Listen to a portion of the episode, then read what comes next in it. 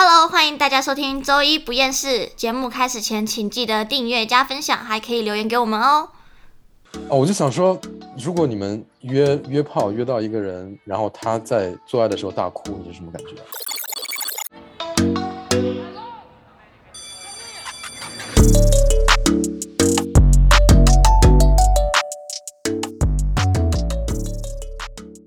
嗨，大家好，欢迎收听今天的周一不厌事，我是马特。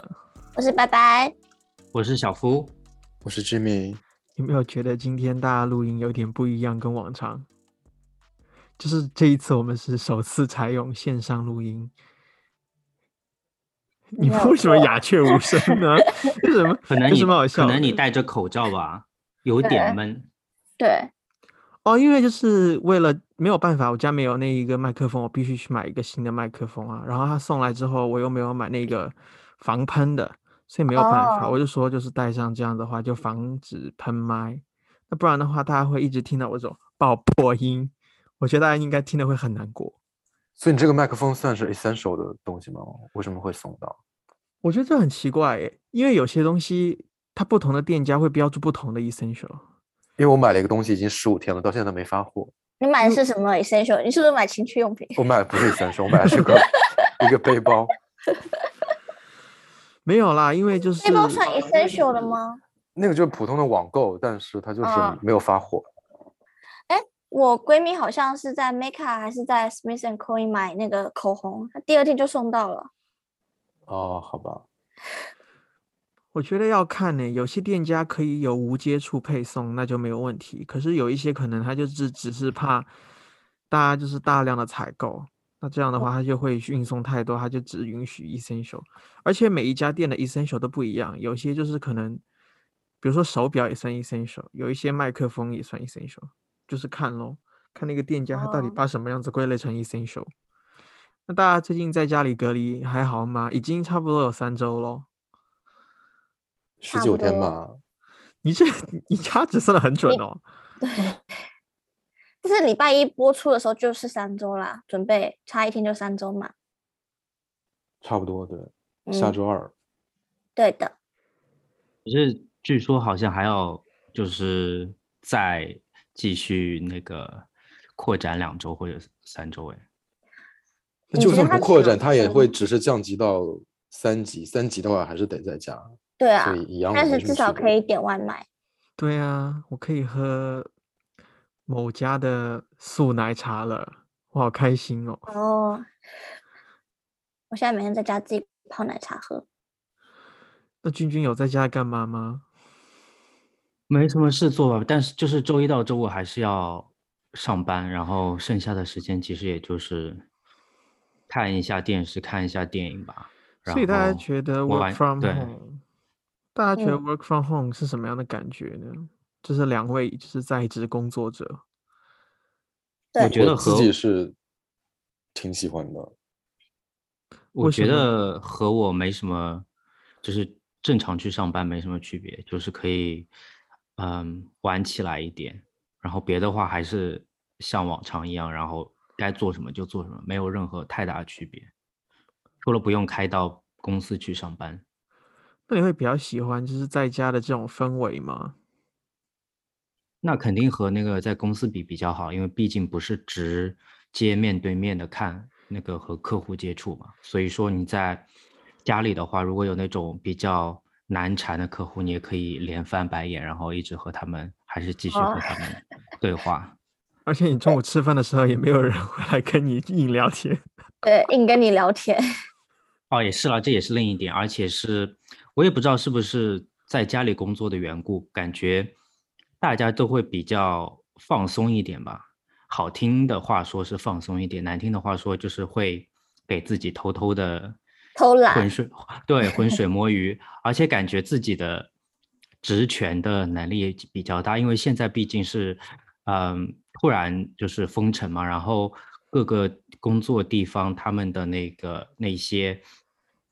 呃，管理流程也没有到特别的那个，呃，那个严严比比较严谨，然后所以说基本上我很多工作都是在电话上完成的，就是远程的用电脑来打电话给他们。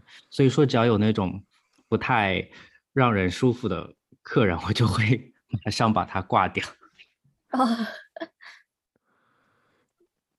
那我还以为你就是会突然就是，我又想讲一个不该讲的，你说吧，你说啊我想听最。无聊的时候就可以边 边打电话边掏出跳蛋来。啊，你有你有你有这么需要二十四小时都用跳蛋吗？也是没有，我只举个例子而已。哦，那 Jimmy 也是一样吗？就是比较喜欢在家里这种氛围。我觉得可以一年在家工作个半年差不多吧。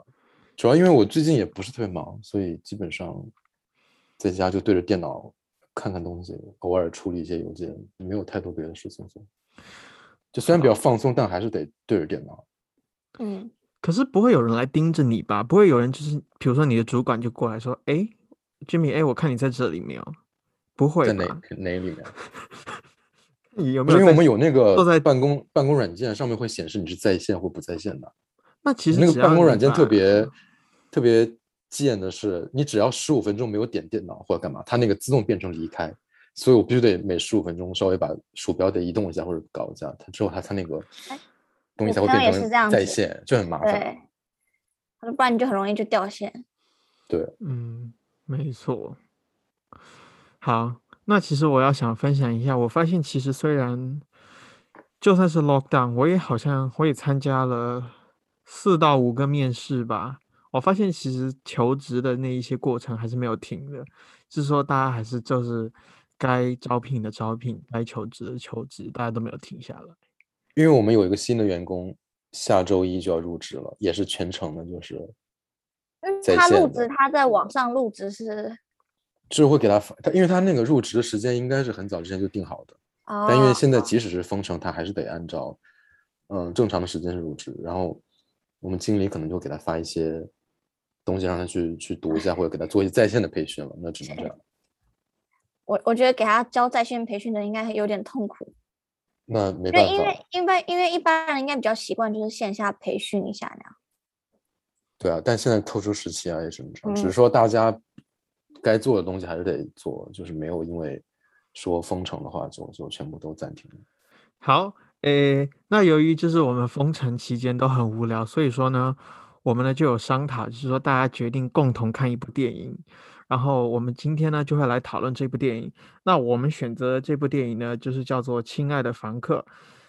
嗯，我先跟大家讲，就是本期啊、我们这一个讨论呢，会涉及到大量的透露剧情和暴雷，所以说就是我建议大家还没有看这部电影的，可以先去找一下资源看一看，然后再来听我们这一期节目。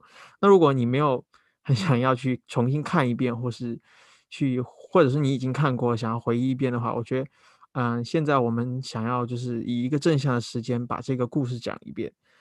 那我我先开始跟大家讲一下这个故事到底是什么样的一个故事呢？就是说林建一和王立雄是一对同志情侣，由于家庭的关系，王立雄选择和一名女生结婚，但是婚后呢有发生一系列的事情，导致他没能够和妻子的婚姻继续走下去。离婚后的这个力雄要背负着给自己弟弟王立刚还还债的这个压力，渐渐的他又跟林建一走回到走回到了一起。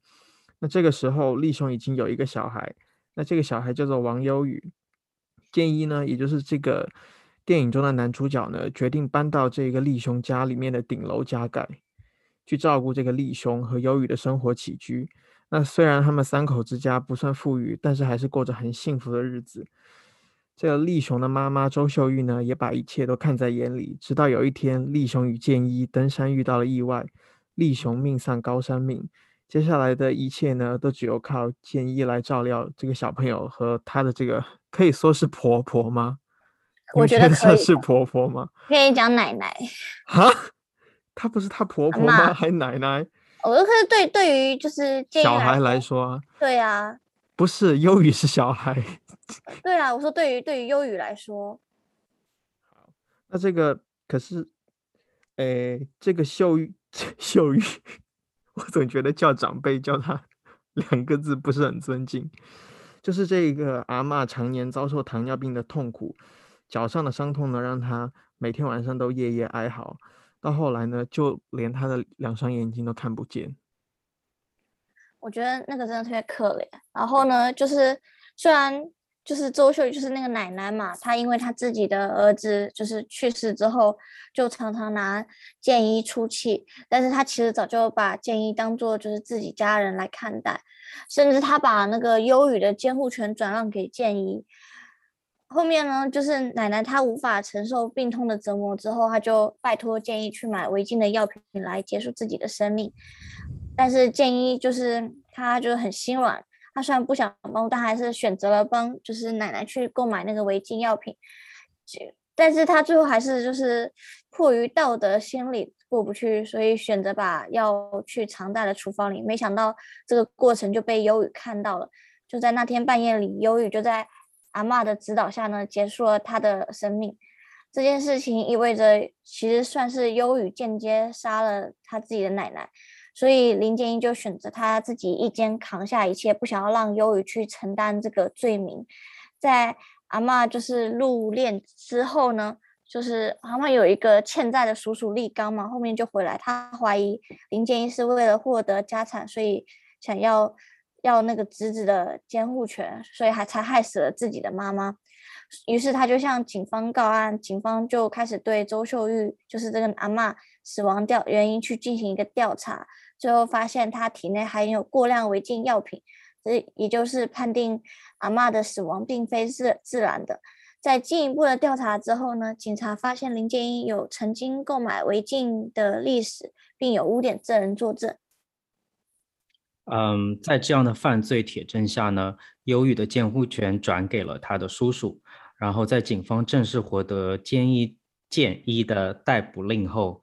建一私自带着优雨去曾经和立雄登山的地方露营，在优雨熟睡后，山下的警车声越来越靠近，然后他啊用笔在忧郁的作业本中写下了他和忧郁爸爸的那次登山经历。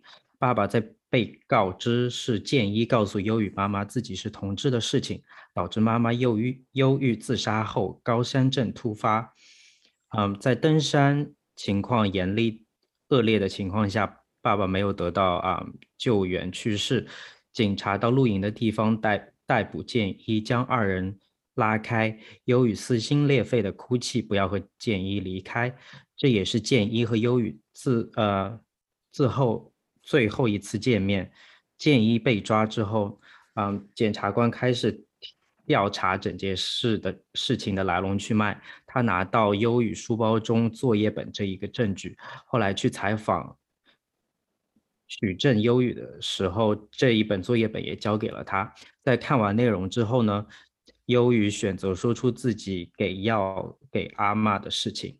后来，忧郁随着叔叔卖了房子去了上海，建一继续选择他做钢琴老师的工作，而故事也在忧郁寄给建一的钢琴嗯演奏曲中结束。我在想，我们这样讲一遍，大家是不是还是不懂这个故事讲了什么？对，我觉得很尴尬。那如果大家还不，即便我看完这个电影，你们读完之后，我还是不太懂，是因为我我感觉我好像错过了一些剧情。你是不是没有在认真看？我有看，但我记得好像他那个阿妈，我以为他只是让他那个男主去买，我也以为他只买一个止痛药而已，不是要自己自杀哎。对，不是，他是买的那个违禁药品，但是没有，是因为那个违禁药品可以止痛，对啊，是药效比较强。所以这个最后的总结是你自己总结出来，还是你？参考某一个东西，我自己写的，那是不是你自己也看错了？没有没有没有，因为它里面有涉及到安乐死这个问题，但是那个药确实是违禁药品的。我知道那个药是违禁的，但我以为是只是单纯为了止痛。我也我也觉得意外就死掉了。对，可是我不知道，因为我看到那一个情节是他的那个阿妈最后很痛，在床边拉着他，跟他讲，其实他心结早就解开了，然后把他当做他的儿子一样的来看待，然后后来。那一幕我不知道我看的是不是删减版那一幕，然后之后就到第二天就没有再交代下面他们到底是还讲了什么。有可能他那个阿妈跟他讲说，我已经要截肢要洗肾这么痛苦的事情，他不想再活下去了。有什么办法可以让他更轻松的解决生命？然后还有一种就是可能就是没有交代，就是说帮他买更好的止痛药，所以不知道。他到底是选择了什么样，也有可能是阴差阳错的，然后他想买更强力的止痛药，因为不能去医院拿嘛，拿了还要再做任何东西，然后才阴差阳错的给他吃了三粒，可能那个也没有阿妈也没有想要结束生命，我不知道，因为电影都说了嘛，是。优宇递给他的啊，他本来又买一瓶的，然后那个优好像是一瓶嘛，我记得，然后那个优宇对啊就把他所有的都给那个阿嬷，那他就吃没有掉了。是是这样的，优宇给他一粒，他阿妈说还要再三颗，对可，是不是那里面没有说他是要他知道他买的是医院里面的，还是说是外面买的啊？他去不知道外面啊。买的，他知道啊，阿妈也知道那药是不能知不知道吃的是吗？对啊，知道啊。什么时候知道的？他本来那个他本来就是不要那个了，他就去找他去帮他买的，去托他买，因为他开不到那个药。可是所以他不是故意要去自杀啊，他只是他想要那个强力特效药，只是说他是可以再止痛更好一这个对啊对，这是我的理解。然后只那是因为他阿嬷想要多吃一点去止痛，没有想到就是他那个药也不能吃超过半粒明。明这么白的剧情，为什么你们讲的我好想？所以我当时看完之后我就很气，我是想说，就是误杀了一个人，我觉得这种剧情我非常讨厌。我只是觉得说，我觉得他这个小孩长大后应该是心里是很扭曲的，这个这个给他创伤太大了，等于说他自己亲手把自己奶奶给杀了、欸，对，因为他剧情里面没有真正的交代，说是那个阿妈跟他讲，说是想他知道那个药是有多厉害，还是以为他是帮他买的，以其他渠道买同样的那种药，所以是还是一一次吃三粒的那种。其实我觉得就是他那个药是不是不开的，是不能够开的，是违禁药品的。只是私底下很多人吸毒，哎，那个算是吗啡吗？还是什么？是吸毒可以制毒的吗？还是怎么的？就是是某种毒毒品吧，是某一种毒品的成分，嗯，对，所以说这就是不能开给人吃的。不是说是二级违禁药品，但我其实不是很懂这个分类。好，哎，那我们先好，哎，刚刚差那么多，所以大家看完这部电影的第一感觉是什么啊？我就觉得同性恋为什么要活这么苦啊？就是我看完之后，我觉得心情不是特别好，因为每次都是我也觉得我看过不少那类似的同志片，然后结局都是苦。当然是现实社会也是这样，但我看完之后我觉得就活得有点苦，就不禁潸然泪下这种感觉。但我感觉是因为现现现在可能是比较开放嘛，但我觉得可能在早期，就是爸妈那个年代就就不是那么的，他们就可能被压迫的比较严重一点。会不会大家就是看听这个就觉得周一更加厌世了呢？我觉得今天这个有一点厌世 主要是我以为他后面会是一个就是快乐大结局，没有想到就是最后面就是建议不是还是没有跟忧郁在一起，嗯就，他没有成功就去养到他爱人的孩子。因为剧情就是其中有一个，呃，男主的对象就已经去世了之后，我觉得他就不太可能是一个大结局，因为这个奠定的一个基调就是在这儿。是啦，可是你没有觉得那一个爸爸很帅吗？我可以。啊，我觉得你说死掉那个还是我觉得活着那个比较去世的那一个，啊去世那个？你知道我我觉得他特别眼熟，然后我我就搜了他以他有去唱那一个，你知道吗？他跟许哲佩有唱他新专辑里面的那一个歌，我不知道他有唱什么歌，但是我就莫子仪。发现他很熟，很熟之后我就搜了一下他，我发现他好像以前有一部电影我也看过，但我觉得他长得特别像我的某一个前任，然后我就把他的那个截图 发给了我的那个前任，但他自己说不像。嗯反而觉得他长得有点像，像那一个，大家有看《婚姻故事》吗？这是婚婚姻故事那个男的很丑哎，那个对啊 我觉得他们两个像是一个类型的，你不哪有一？个类型地下站的那个马脸吗？对，就是长长的头发，对对对，哦，然后那种脸型也是那种，瘦高，不是去世的那个哦，那个那有点像。对，是吧？是吧？很我觉得像婚姻故事里面的不。是，我觉得活着的那个很帅啊，就建议嘛，我觉得活着那个，他们后来他后来把头发剪短之后还可以。嗯，我没有想到他竟然有在浴室里面，就是跟那个鼓掌吗？对，哦，我就想说，如果你们约约炮约到一个人，然后他在做爱的时候大哭，你是什么感觉？我觉得有有点有点有点下头，就是有点让人没有兴致。我会觉得有点恐怖，想说怎么会突然来一个这么大的一出？对啊，就不知道应该怎么怎么那个，应该是让让他走，还是安慰他说把眼泪擦一擦吧？我真有一个朋友你是这样的觉得，太爽了，所以哭吗？还是因为什么？太爽哭的话，我觉得是 OK，但是你应该不能就是会让接受太爽对方觉得很哭跟太诧异啊说难过哭的话，这应该很差很多吧？完了，马特整个人又 不是，因为我真的有朋友有这样的一个经历，是一个女生，哦，就是她跟她男朋友，到哭吗？她刚开始跟她男朋友交往的时候，他们就鼓掌，然后她跟我说，她那一天那一天是她的生日，然后她就哭了，然后我问她为什么哭，她说是因为她刚交往的那个男朋友不记得她的生日，然后那一天她就只是要跟他鼓掌，哦，所以她就很难过的哭了，然后她就一半的时候就哭了。好，哎，我想知道那个男的有停下来问他怎么有，啊有啊，然后他就跟他说是怎么回事，然后那个男的就立刻给他唱生日快乐歌。我觉得啊，趴到一半唱生日快乐歌也很让人没有兴致，对啊，好抓马哦。这个太 drama 了。真的是本人身边朋友的真人真事哦。我我 为什么这么严肃的一个题目被你们讲的我觉得你戴那个，我觉得你戴那个口罩很好哎，你的笑声还会被你的口罩消音。对，真的，真的吗？真嗯，的，真的，没有啊，我觉得很闷啊，但是我为了要防止喷麦，没有办法嘛。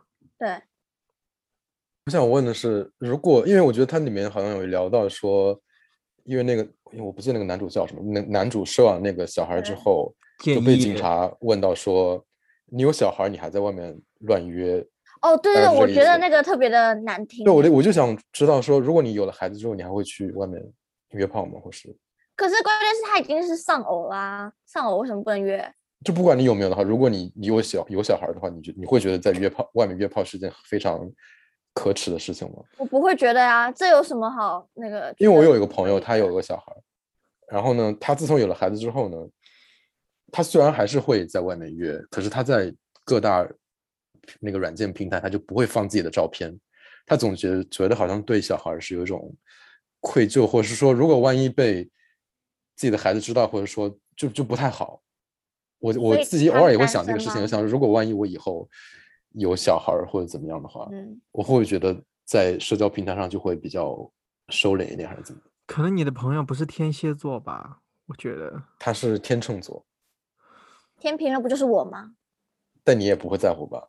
我不会啊，为什么要在乎呢？可是你们要设身处地为那一个建议，就是男主角想一想，不为什么他会我出去鼓掌啊？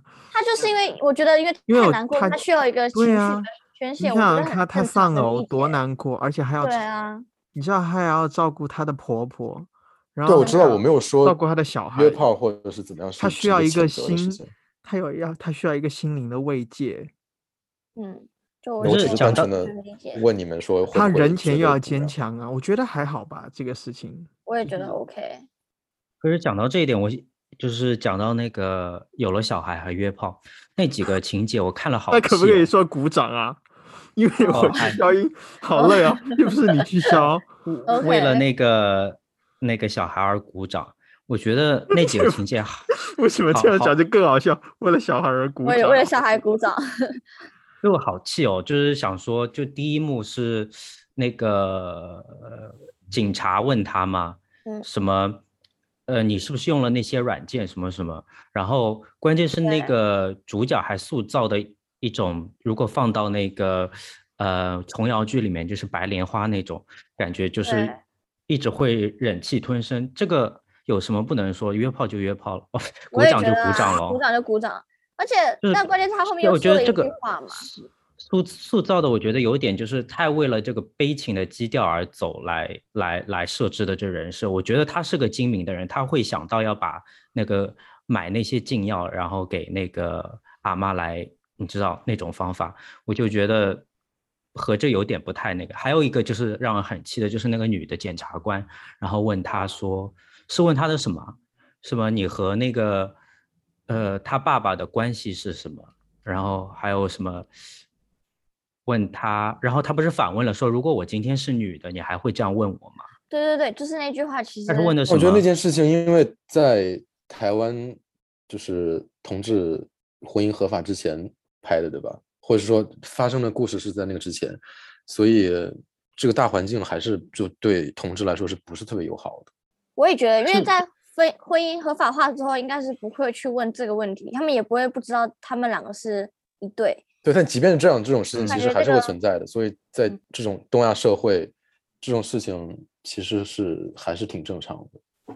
嗯，啊，我只是鼓励一下，以后如果有同志题材，可不用可以不用再拍这种类似于这种，或者是刻在你心底的名字，就是那种因为什么条条框框。我觉得现在就算在其他国家，并不是特别接受这方面，都已经大众虽然不是台面上认可，但台下面都基本上已经是很开放了。我觉得现在很有必要要拍这种，就是和平常的那个男女之间的那种爱情剧，或者是任何题材的剧没有什么区别的那种更顺应潮流吧。至少我现在没有看到很多，反而是在西方国家他们的这些剧或者是电影比较多。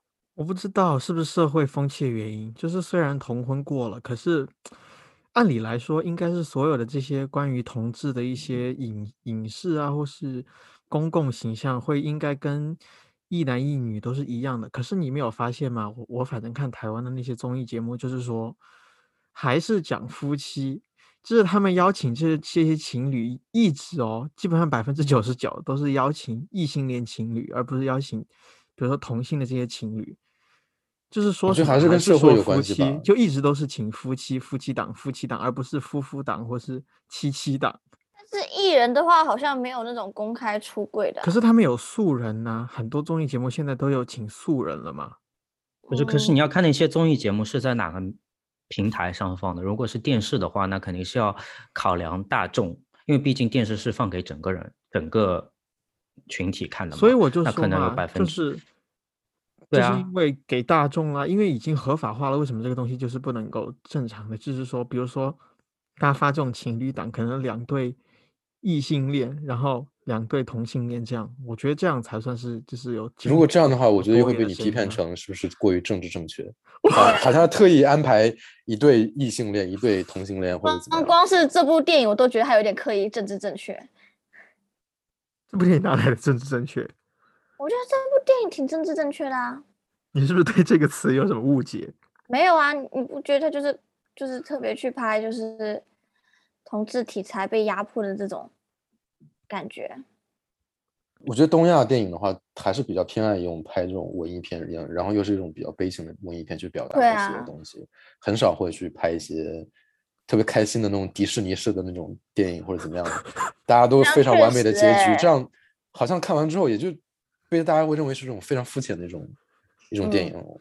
就不如果你越深刻越难过，才能激起一些大家的共鸣。对尤其是像现在，悲剧一定是虽然是同婚在台湾是可以的，但是在很多其他地方还是还是是没有通过，或者说所谓的甚至是违法的。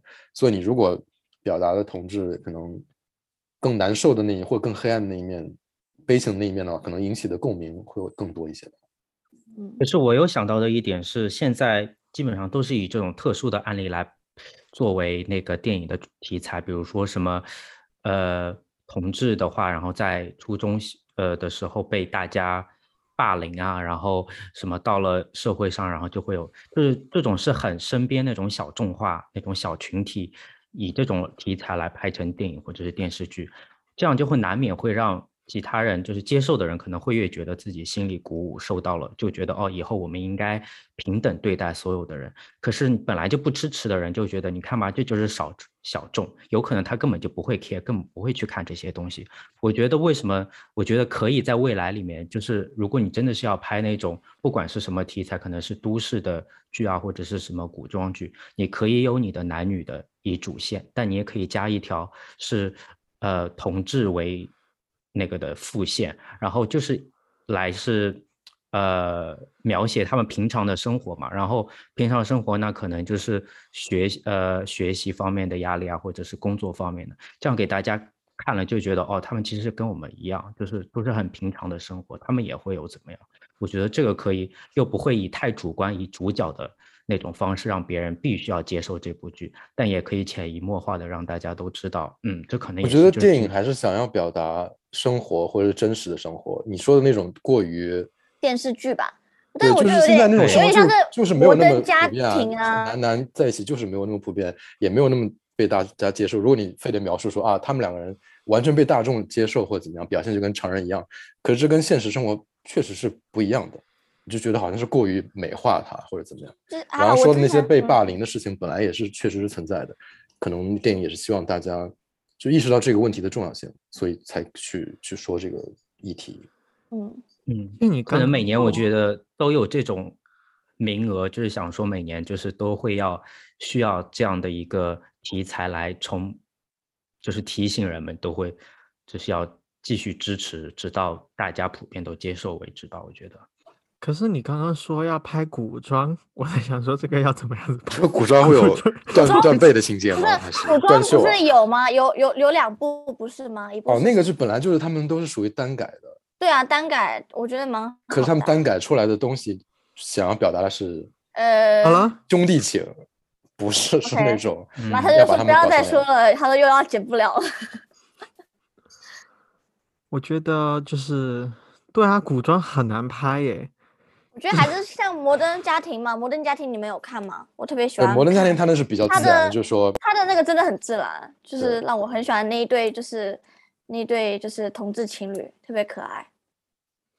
还有什么同志电影啊？大家之前看太多了。但我看的大部分也都是台湾的，什么最近好像在台湾有重新上映的那个《盛夏光年》，哦，盛夏哦你，没有看吗？然后它的主题曲是五月天写的，哦我知道对盛夏光年》，对，那首歌特别好听，也好像也有二十年了，那个电影那蛮还是还是十五年啊。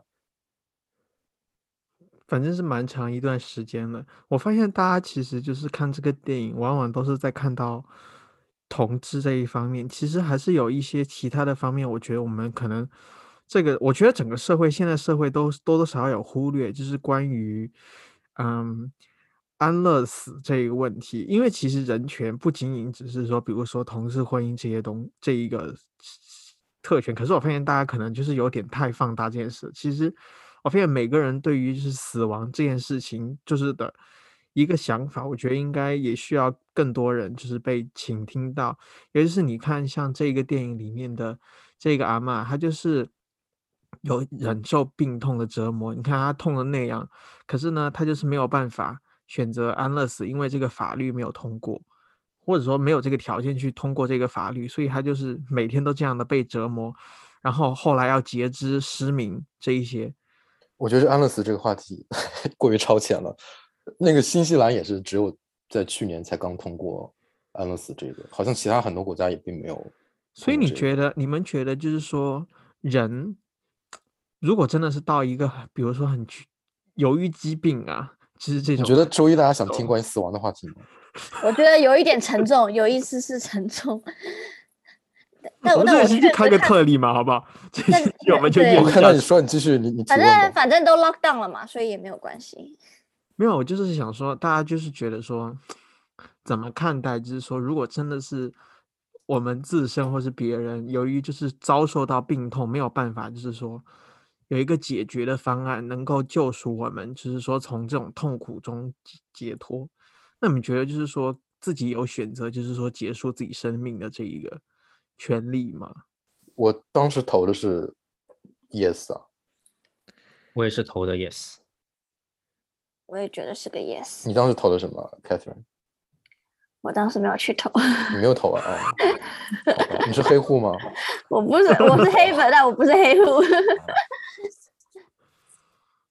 所以大家就是说，觉得其实应该就是允许这样的一个事情。我没有了解太多，但我觉得如果已经到那个，就是如果你已经病痛到那个地步的话，因为他本来也是说，如果你在那个病人在意识清晰的情况下，他有个前提，在意识清晰的情况下可以自己选择。那我觉得人到最后一那个地步了，还是应该有自己选择的一个权利。所以我当时而且医生也会帮忙分析，不是吗？对啊就是说他这个是真的是人体无法承受的痛因。为可能安乐死跟所谓的现在的那种自杀这个概念是不一样的，所以我我是投的是就是 yes。嗯，之前有一部电影就是在讲安乐死的啊、就是他们《Me Before You》，我不知道你们有没有看过？有对，其实那部我也觉得蛮伤心的。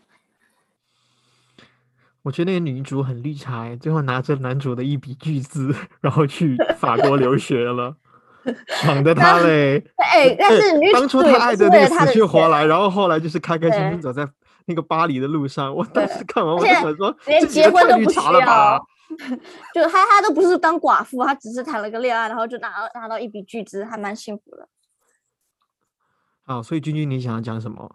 嗯，呃，我想想什么，有点忘了，但好像听说就是，就算这里新西兰通过了那个安乐死的那个那个，但是好像说真正要实行起来，你要满足的条件还是蛮多的，并不是有大家，并不是大家就是就是那些不同意的人，他理所当然的想说，哦，那如果现在安乐死合合法了的话，是不是大家都不会尊重自己的嗯生生命了，然后就随随很草率的就要结束自己的生命？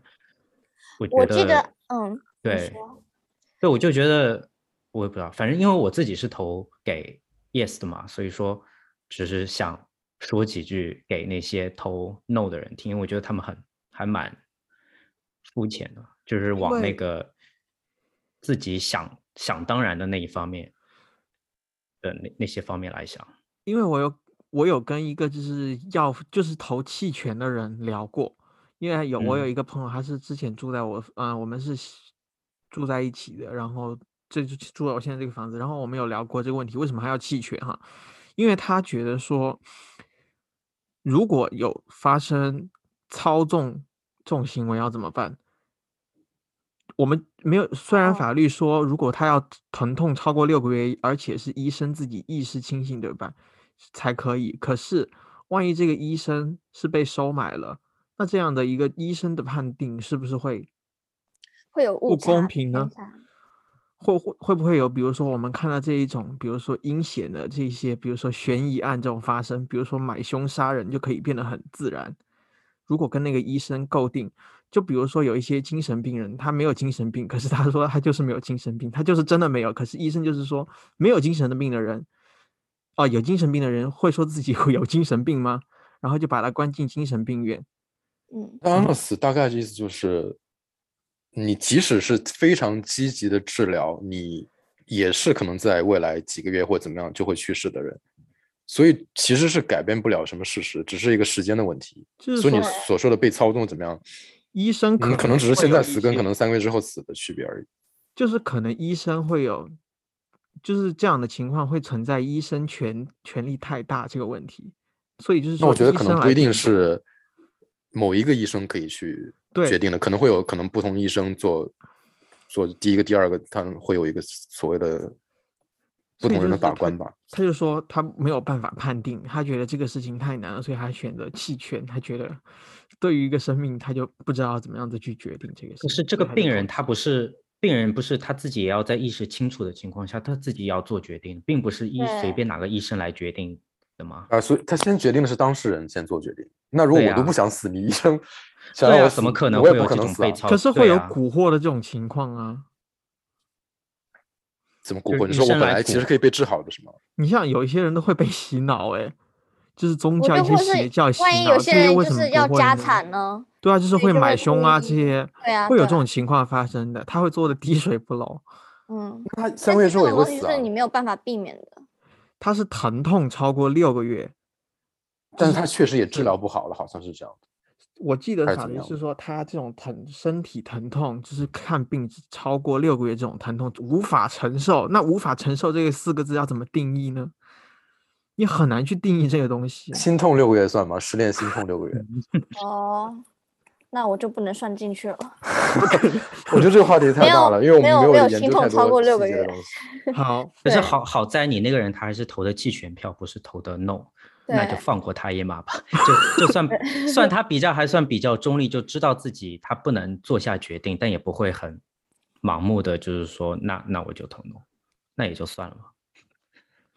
好，对啊，没有啊，就是觉得这个电影其实还有蛮多抑郁的，不是我说的是那个不是那个忧郁那个抑郁哦，我说的是那一个有一些代表性的东西。我不知道大家有没有看到，就是说那个建一跟她的那一个她的老公，可以叫她嗯老公吗？可以啊，就是他们两两个人去登山，这个山其实有一个寓意的。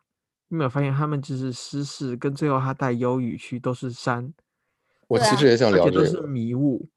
对啊，因为你有发现，就很多同志片，他们就是两个男主或者是怎么样的，他们一般很多情况他们发生的一些情节，要不都是在深山里，要不就是在海边，都是在一些没有人的地方。对，嗯，就想说这应该是有一些很多隐喻啊什么的。我觉得迷雾跟山可能就代表说，他们就是对于同志身份的这一种，对，仍然是一种未知跟不定。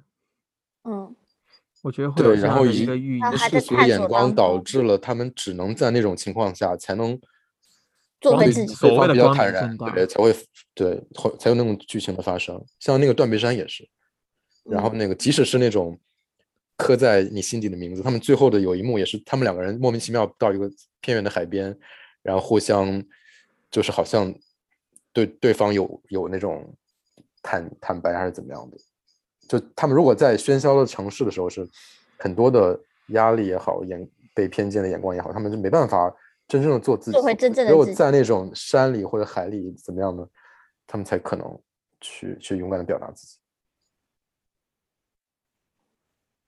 我发现其实真的，哎，我跟因为我跟 Catherine 之前有上过电影课，嗯，你没有你没有觉得就是说有时候电影的解析很多时候都是我们过度解析吗？对对对对对，其实有时候导演不是就也不是真的是那样意思，就后面后可是如果你是导演的话，你应该每一幕都是有意义的，你不可能随便拍一些东西。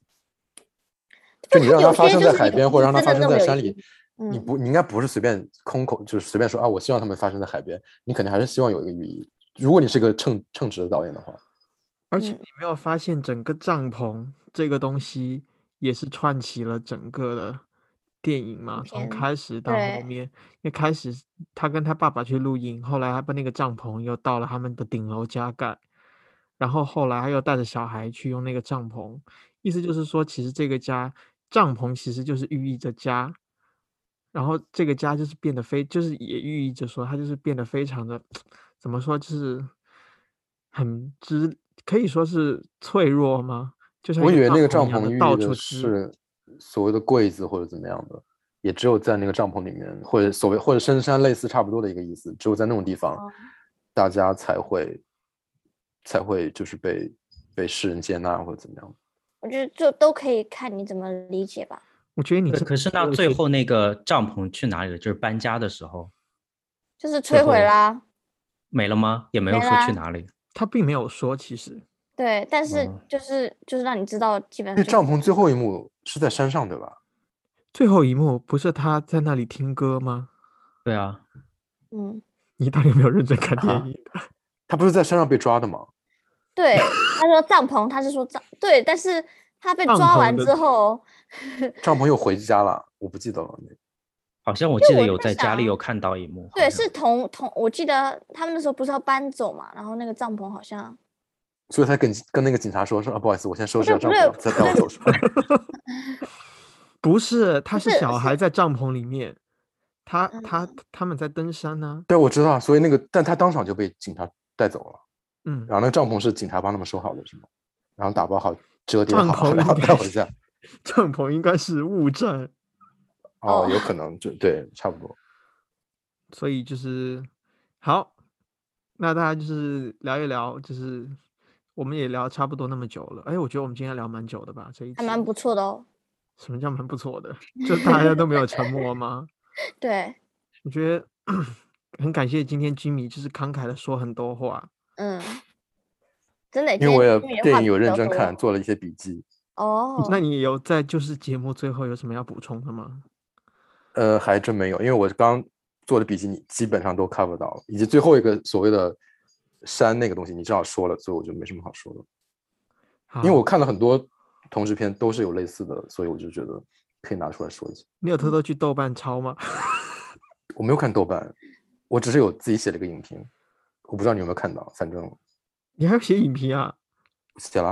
哦但我只写了两句话，你说放在那个豆瓣上面吗？对啊，我就说同同性恋的生活实在太悲惨了，但是并没有说同妻不悲惨的意思，因为同妻也很惨，其实我觉得那个妻子也很悲惨，还替他生了个小孩哎。对啊，但他如果是双的话就还好。嗯，这个问题又很，就是又是另外一个话题，我觉得可能你要世世上没有双，你可以联系一下导演吧，你去问一下导演说，对，说他啊，他到底是不是双双还是？我觉得他应该是彻头彻尾的同志。他就是就是 case，啊，对不说了啊，可以保就是低调，去骗个我但是但是其实我很想说，就是他这个高山症明明一开始就可以要回去，他结果他不回去。可能当时也在逞强嘛，说怎么怎么样，就是想继续往前走。我觉得他如果不回去，可能也是会死的，就导演要他死，他就对还有一个理由而已。就就你必须在那死，才能后面才能才能有剧情发生，所以对啊，必须死在那。哦。那好，那君君有什么想要补充的吗？补充 小夫，对不起，补充，嗯，其实补充的好像又是里面的情节，啊补吧，没关系我。们现在还在录吗？对啊，对啊，哦，就是他为什么当时他看到那个人，他那个人的爸爸给他那个手串，然后要大发火，然后不就是那个转泪点，然后让他们两个人，那个他的爸爸就是执意的早上要离开，然后去自己登山，然后就死掉了吗？嗯，他为什么那么气？都已经那个不是他的那个竞争对手早就已经不在，是死了还是怎么样？我不知道。不是不是不是是这样，是那个过世的那个，是他被发现，他不是送我同样就是呃活着的男主呢说啊你怎么送我一个你也送给前妻的东西，然后死去的男主就说你怎么知道？然后呢男主就说哎因为我去偷偷 stalk 你的无名啊，然后 反正就是被发现嘛，然后。